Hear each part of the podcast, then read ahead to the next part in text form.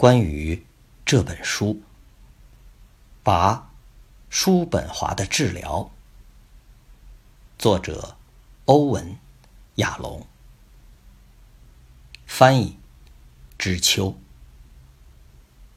中英双语阅读，知秋，Mercy。在讨论我为什么选择写这部小说之前，我要回答一个更基本的问题：我为什么要写一部小说？在我的整个职业生涯中，我一直是一名心理治疗的老师和实践者。如何用这种身份来写小说呢？我生命的最初十五年是在。华盛顿特区一个危险的街区度过的，那里最安全的地方是第七大街和 K 街的公共图书馆。正是在那里，我习惯性的度过了我的每个周六，第一次体验到了在另一个充满想象力的世界里度过时光的魅力。从那时起，我就一直处于。青春期的小说创作中，我形成了一种观念，直到今天，我仍然坚持这一观念。写一部好小说，是一个人一生中所能做的最好的事情之一。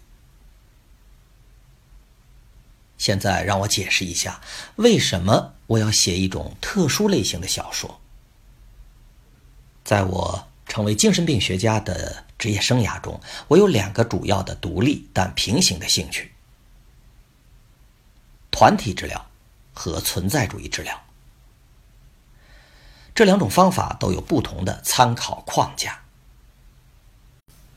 基于人际关系理论的团体疗法假设，个体陷入绝望是因为他们无法与他人建立持久的、有意义的、持续的关系。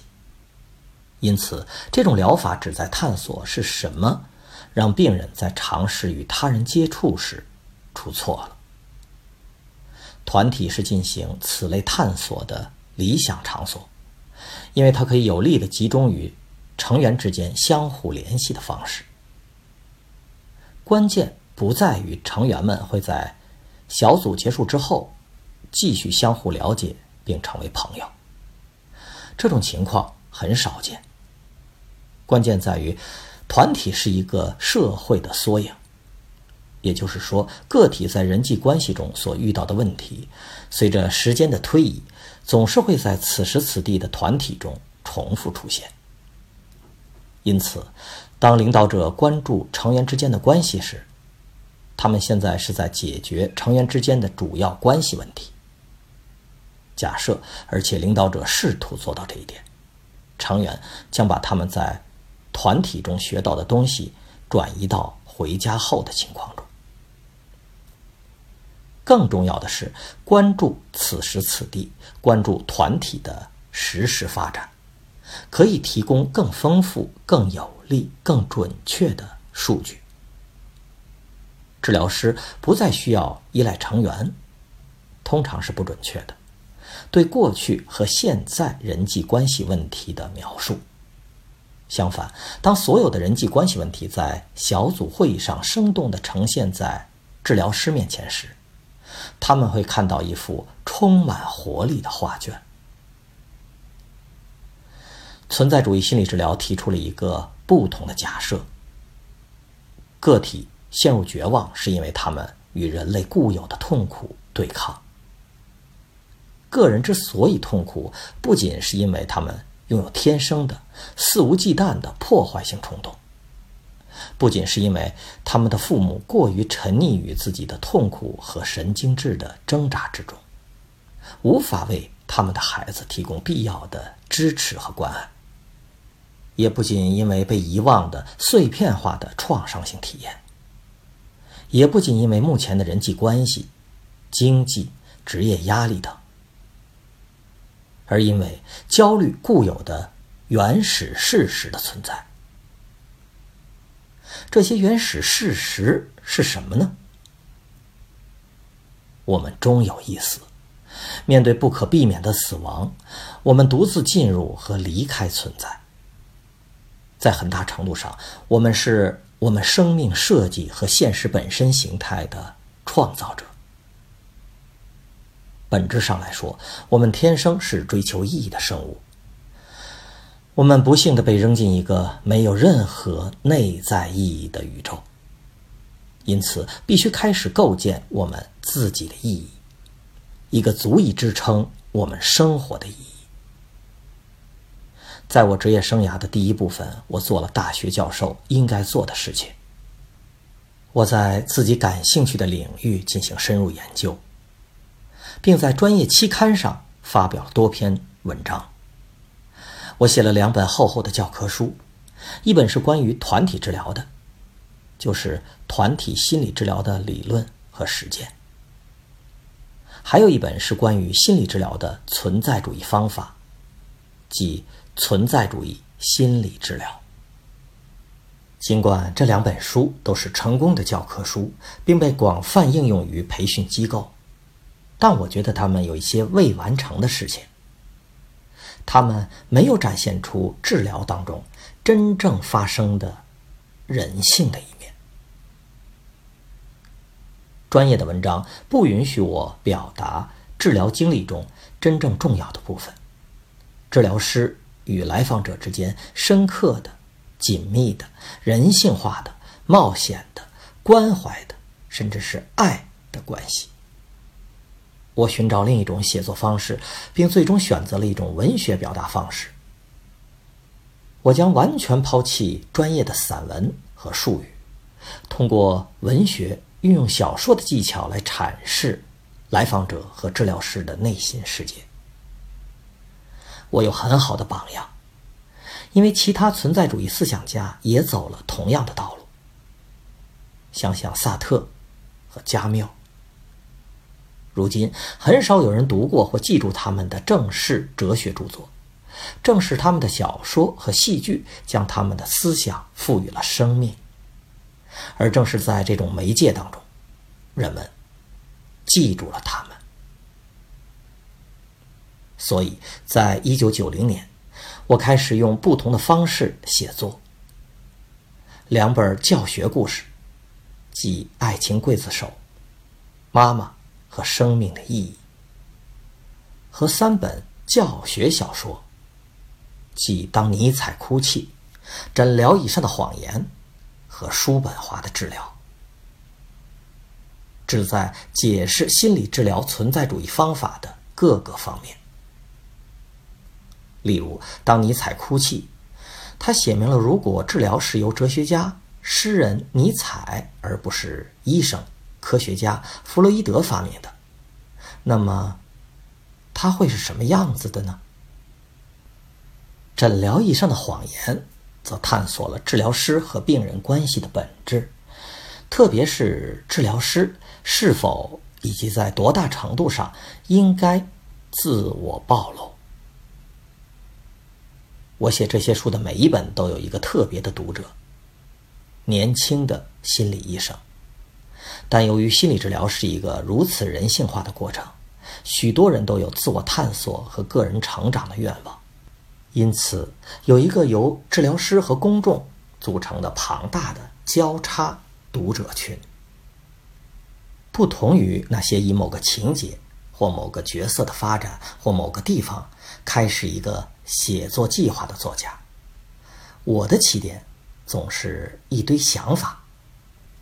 我希望在叔本华的《治疗》一书当中探讨四个课题：一、团体疗法的工作原理和方式；二、一般的哲学，特别是亚瑟·叔本华的哲学，如何影响心理治疗的实践；三、叔本华奇特的人生历程以及重要的个人病理学对其哲学结论的影响。四，死亡意识如何影响人的生活行为？四十年来，我一直领导和撰写关于治疗团体的文章，并且非常尊重这种治疗形式的力量和效果。然而近年来，我越来越关注团体治疗领域的状况，有两个方面的进展尤其令我不安。第一，媒体对团体治疗的严重歪曲；第二，医学经济学对团体治疗实践的有害影响。大众媒体偶尔会以一种准确而富有同情心的方式来描述个人治疗。哼，谁不想和罗宾·威廉斯在电影《心灵捕手》当中扮演的治疗师那样的人去进行个体治疗呢？而团体疗法总是被描绘成一种具有嘲讽性的，更确切的说，是一种高度不准确的时尚。例如，在鲍勃·纽哈特的脱口秀《Bob Newhart Show》这个节目当中的团体疗法。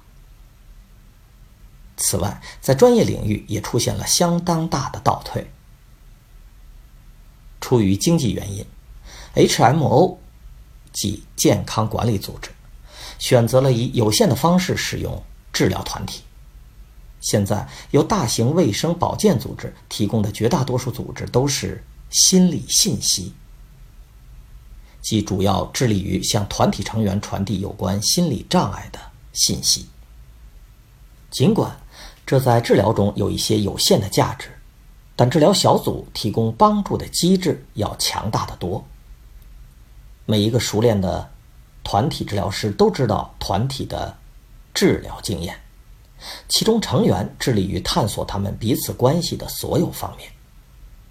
你可以把团体治疗经验比作一艘运送许多人到一个更好、更安全地方的仁慈之船。在叔本华的《治疗》一书中，我努力将团体治疗描述的准确、真实。在我的团体治疗教材的。新版本中，我经常让学生治疗师去查阅叔本华疗法的某些页，以了解与临床理论和实践有关的许多方面的插图。为什么是亚瑟·叔本华？他和治疗有什么关系？他死于1860年，在当代心理疗法出现的几十年前。我第一次对他的作品产生兴趣，是在为我的小说《当尼采哭泣》做研究时。虽然他们从未见过面，因为叔本华去世时尼采才十六岁，但尼采从叔本华那里学到了很多东西，并在最初的文章中对他赞不绝口。然而，他却强烈的反对他。我开始对这种分裂。感兴趣。尼采和叔本华有许多相似之处，他们在对人类状况的调查中无所畏惧，不屈不挠，远离一切权威，抛弃一切存在的幻想。然而，他们对生活的态度却截然不同。尼采欣然接受并赞颂，而叔本华则冷酷。悲观，否定人生，这是怎么回事呢？他们的生活环境和人格结构在多大程度上决定了他们的哲学结论呢？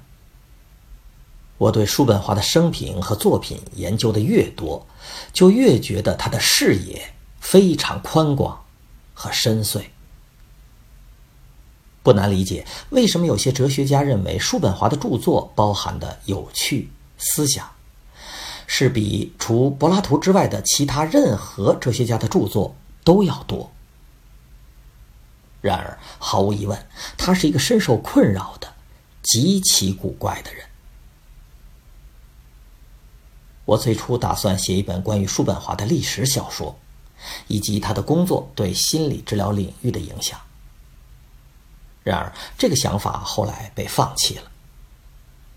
首先，我从未能够克服叔本华在1860年去世的障碍。这大约是心理疗法出现在历史舞台上前三十年。因为我认为，1895年弗洛伊德和布雷尔对疫病的研究发表的日期是现代心理疗法诞生的年份。这本书的最后一章是一个令人震惊的先见之明的冥想。弗洛伊德在其中预测了治疗的许多发展，这些发展将在下个世纪展开。然而，叔本华对心理治疗的影响是相当大的。他是弗洛伊德受教育时期的德国哲学家，他的许多见解为后来的一些概念提供了信息，如无意识、本我、压抑、性的作用，以及超越超自然幻觉的自我探索的必要性。叔本华的生活本身就是另一个障碍，正如他所说的。他的生活就像一出独角戏，而独角戏并不能成为好的小说。他是历史上最痛苦、最孤独的人之一，没有朋友、妻子、家人和同事。我需要一些别的人物，一个虚构的或者是陪衬的人物。于是我花了几个星期的时间，尝试创造一个具有哲学博学知识的。耶稣会士。然而，我始终找不到这本书的真正线索。最终，我放弃了这个计划，转向另一本书《给心理治疗师的礼物》。两年之后，当我回到我的叔本华小说的胚胎阶段时，我很高兴的发现，他还活着。很快，我就有了另一个完全不同的想法。我会写一本当代的小说，以一个治疗小组为背景。其中一个成员菲利普，既是亚瑟·叔本华活生生的化身，也是他思想的宝库。他会把很多思想引入到治疗小组的讨论中，也会保持我与历史上的叔本华的联系。在交替的章节中展示叔本华的心理传记。毫无疑问，叔本华是一个极度厌世的人。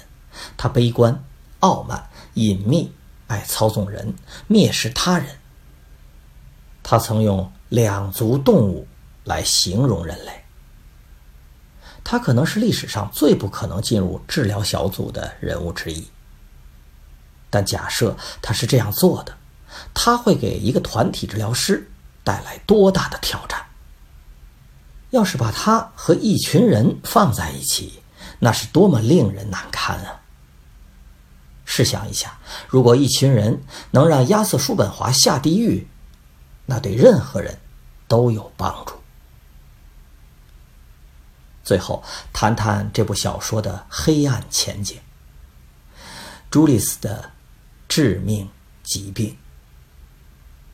我希望我的主人公不仅要面对自己的死亡，还要帮助他的客户面对自己的死亡。选择在治疗过程中引入死亡的原因，可以追溯到我多年以来治疗那些无法治愈的癌症患者的经历。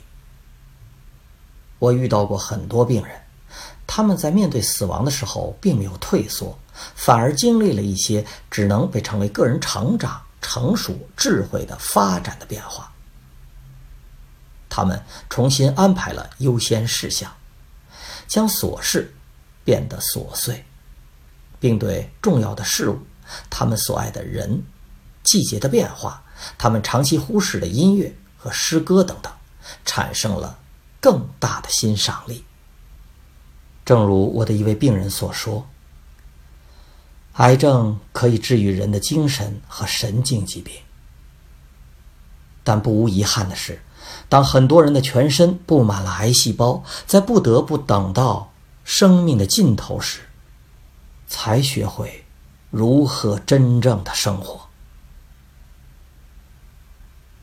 我想知道，如果一个人赤裸裸的将死亡引入治疗过程，会发生什么呢？成员会被赶走吗？他们可能会决定最好不要抓那些不痛不痒的地方吗？死亡对他们来说是不是太大了，以至于无法解决他们日常生活中的问题呢？或者可能发生相反的情况，意识到不可避免的死亡会给改变的过程带来重要的视角、严肃性和力量吗？我不确定情节会如何发展，我只是搭建了舞台，让角色动起来，并享受着记录所发生的一切的美妙乐趣。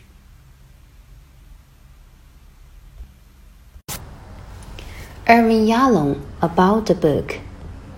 Before discussing why I chose to write this particular novel, I shall address a more fundamental question Why am I writing a novel at all?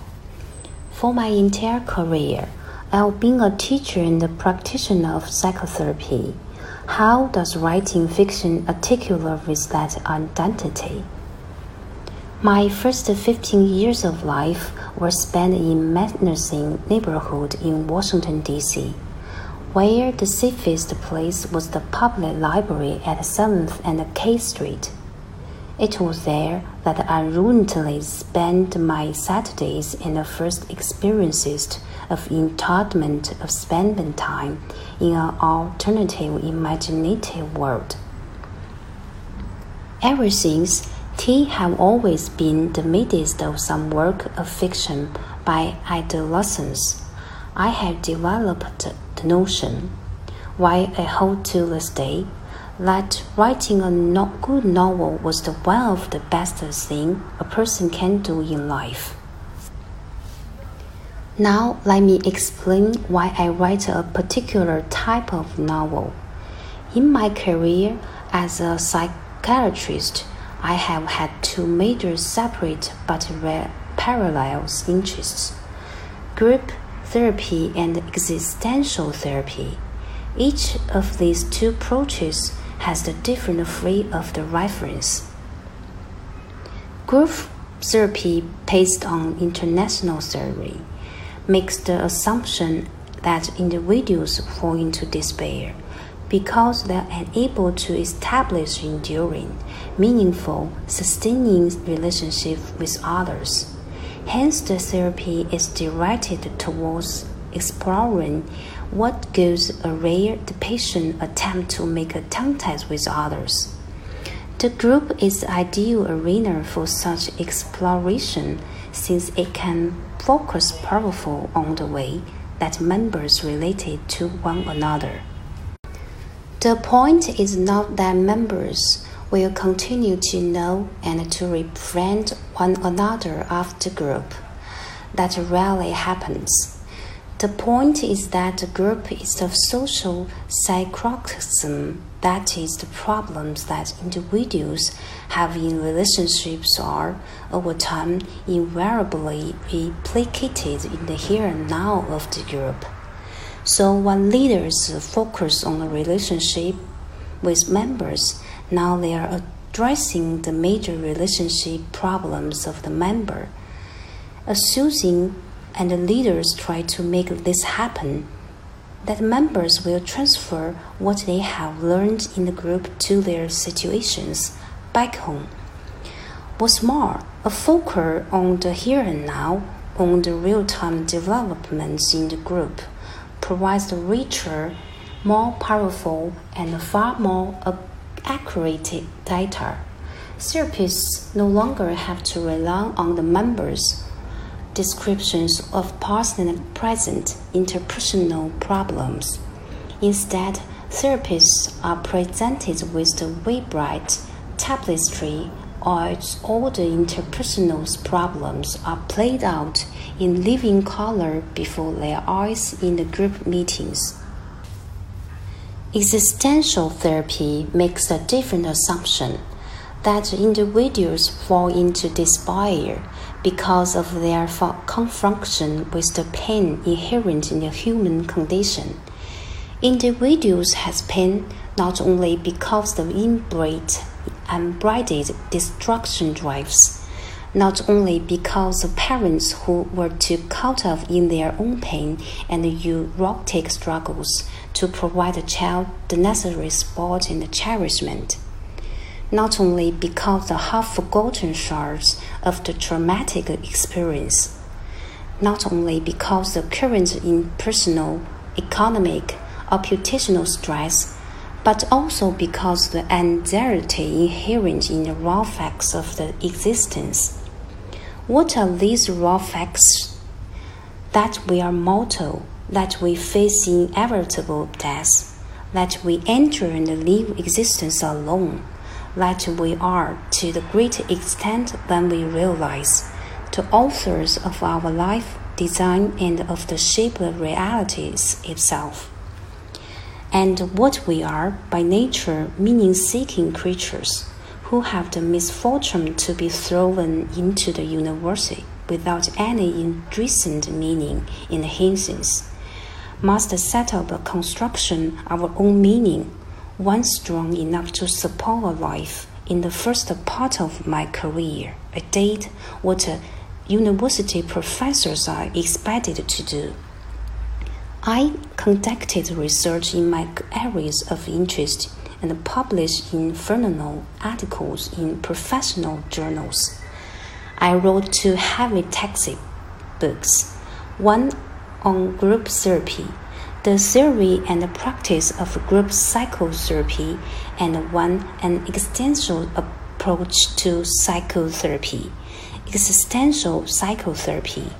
Though both of these books are successful texts and became widely used in training institutes. I felt they left something undone. They failed to present the human side of what really happened in therapy. Professional prose did not permit me to convey what was truly the critical part of therapy experience the deep, intimate human risky, caring, even loving texture of the therapist client relationship. I reached for another way to write and ultimately settle upon a literary conveyance. I would entirely jettison professional prose and jargon and teach through literature using techniques of fiction to eliminate the minor word to both client and the therapist. I had good models. Other existential thinkers have taken the same path. Consider Sartre and Camus. Few today read and remember their formal philosophical works. It is their fiction and drama that bring brought their thoughts to life, and it is in his medium that they are remembered. And so, in 1990, I began to write differently two volumes of teaching stories Love's Executioner and Mama and the Meaning of Life, and three teaching novels one Nietzsche's Wept, Lying on the Couch, and the Schopenhauer Cure were intended to explicate various aspects of the existential approach to psychotherapy. For example, one Nietzsche Wept examined what a therapy like looked like if it had been invented by Nietzsche, the philosopher poet, rather than Freud, the physician scientist. Lying on the couch explored the nature of the therapist patient relationships and particular wider and to what extent the therapist should be self disclosing. I wrote each of these books with a particular audience in mind young psychotherapist, but since the psychotherapy is just a human process and so many individuals have the desire for self exploration and personal growth, there has been a large crossover readership consisting of both therapists and the general public. Unlike writers who begin to project with a certain plot in mind, or the development of a certain character or a particular place. My starting place has always been a cluster of ideas. I hoped in the Schopenhauer Cure to explore four topics. The first one, how group therapy works. Second, how Philosophy in general and the philosophy of Arthur Schopenhauer in particular might influence the practice of psychotherapy. Third, how Schopenhauer's strange life history and his significant personal pathology influenced his philosophical conclusions. Fourth, how the avarice of death influences one's life conduct. For 40 years, I've led and written about the therapy groups and have great respect for the power and efficacy of their therapy format. In recent years, however, I have grown increasingly concerned about the state of the group therapy field. Two developments particularly disturb me. First, the gross misrepresentations of group therapy in the media. Second, the pernicious influence of medical economics upon the practice of group therapy. The mass media occasionally portray the individual therapy as an accurate and sympathetic manner. Who wouldn't want to be in individual treatment with the therapist portrayed by Robin Williams in Good Will Hunting?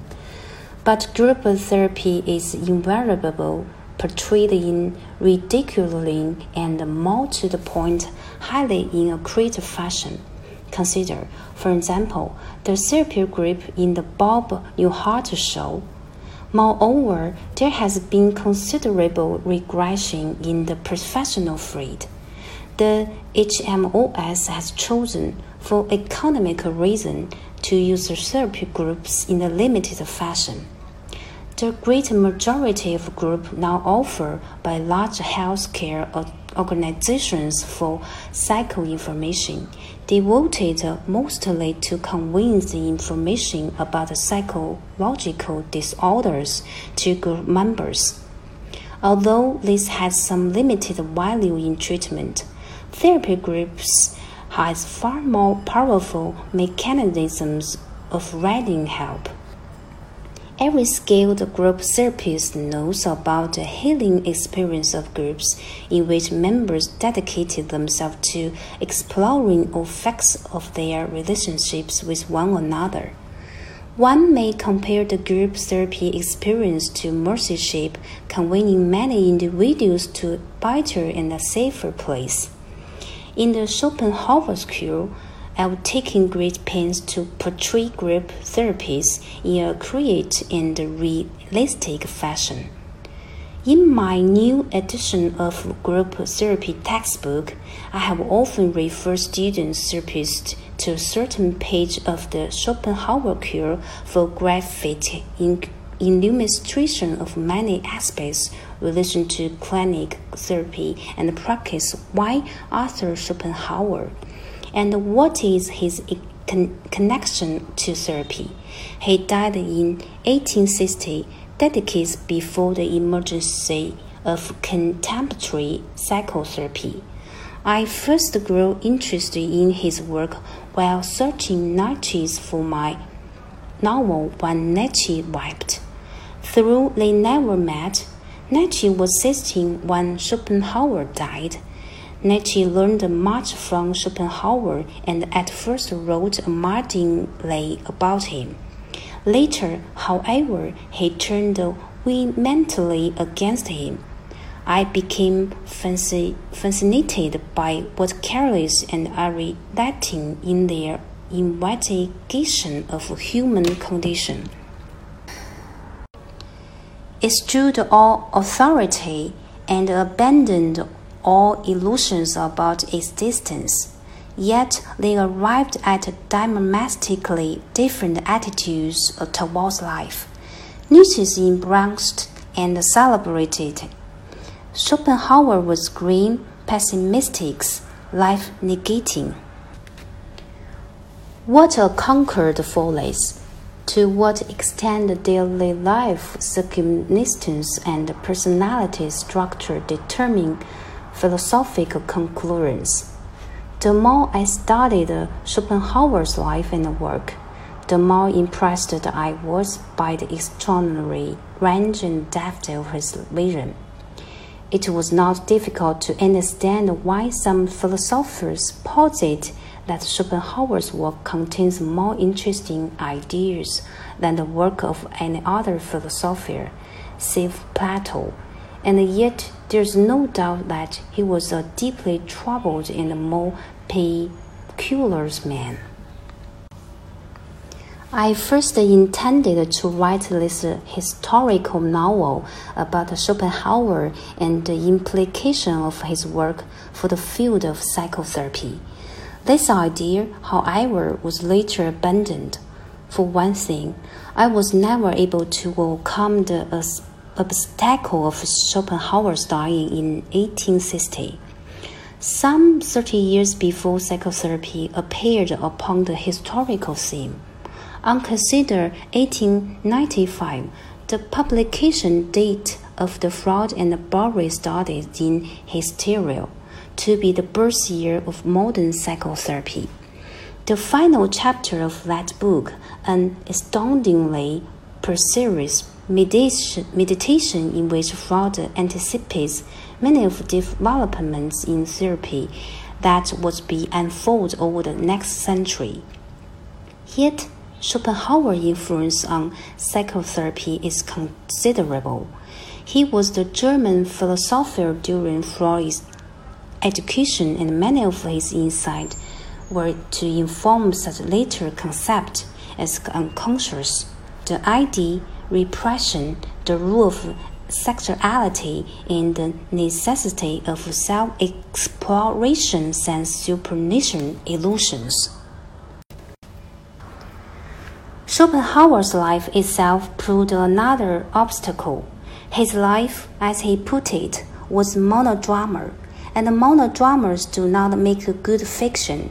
He was one of the most embittered and isolated individuals in history, without friends, wife, family, and colleagues.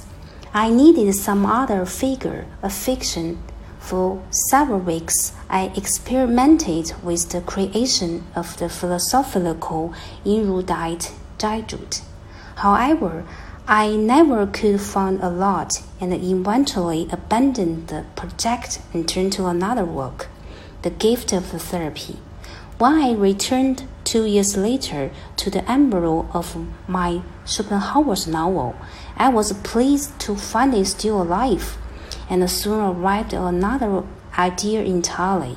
I would write a contemporary novel set in a therapy group, in which one of the members, Philip, will be both a living incarnation of Arthur Schopenhauer and a repository of his ideas, many of which he would introduce into the therapy group discussion would also maintain my ties with the historical Schopenhauer by presenting, in alternated chapter, a psychobiography of Schopenhauer. Make no mistake, Schopenhauer was seriously misanthropic, pessimistic, arrogant, secretive, manipulative, and disdainful of others. He might be one of the most unlikely characters in history to enter therapy group. But suppose he did, what challenge he would present be for a group therapist, and what a cake it might be to have them in a group. And just think, if group could have Arthur Schopenhauer, it could have anyone. Lastly, a few words about this novel, Dark Horizon Julius's fatal illness. I wanted my protagonist not only to cope with his personal death, but to help his clients confront their own. The reasons for choosing to introduce death into therapeutic process strains back to my years of working with patients who had untreatable cancer. I encountered many patients who did not shrivel in the face of death, but on the contrary, underwent change that can only be called personal growth, maturation, or the development of wisdom. He rearranged their priorities, trivialized the trivial, and developed a great appreciation of the things that mattered the people they loved, the changing reason, seasons, in the music, in the poetry they had so long ignored. As one patient put in, cancer cures psychoneurosis, but what a pity it was he had to wait until the end, when their body was riddled with cancer, to learn how to live. What would happen, I wondered, if one starkly introduced death into the therapy process? Might the members be driven away? Might they decide it was best not to scratch where it didn't itch? Might death loom too large for them to work on their personal quotidian problems? Or might the occur? Might the awareness of inevitable death lend a vital perspective, seriousness, and power to the process of change? I wasn't sure how the plot would develop. I constructed the stage, set the characters in motion, and have delicious pleasure of recording what happened.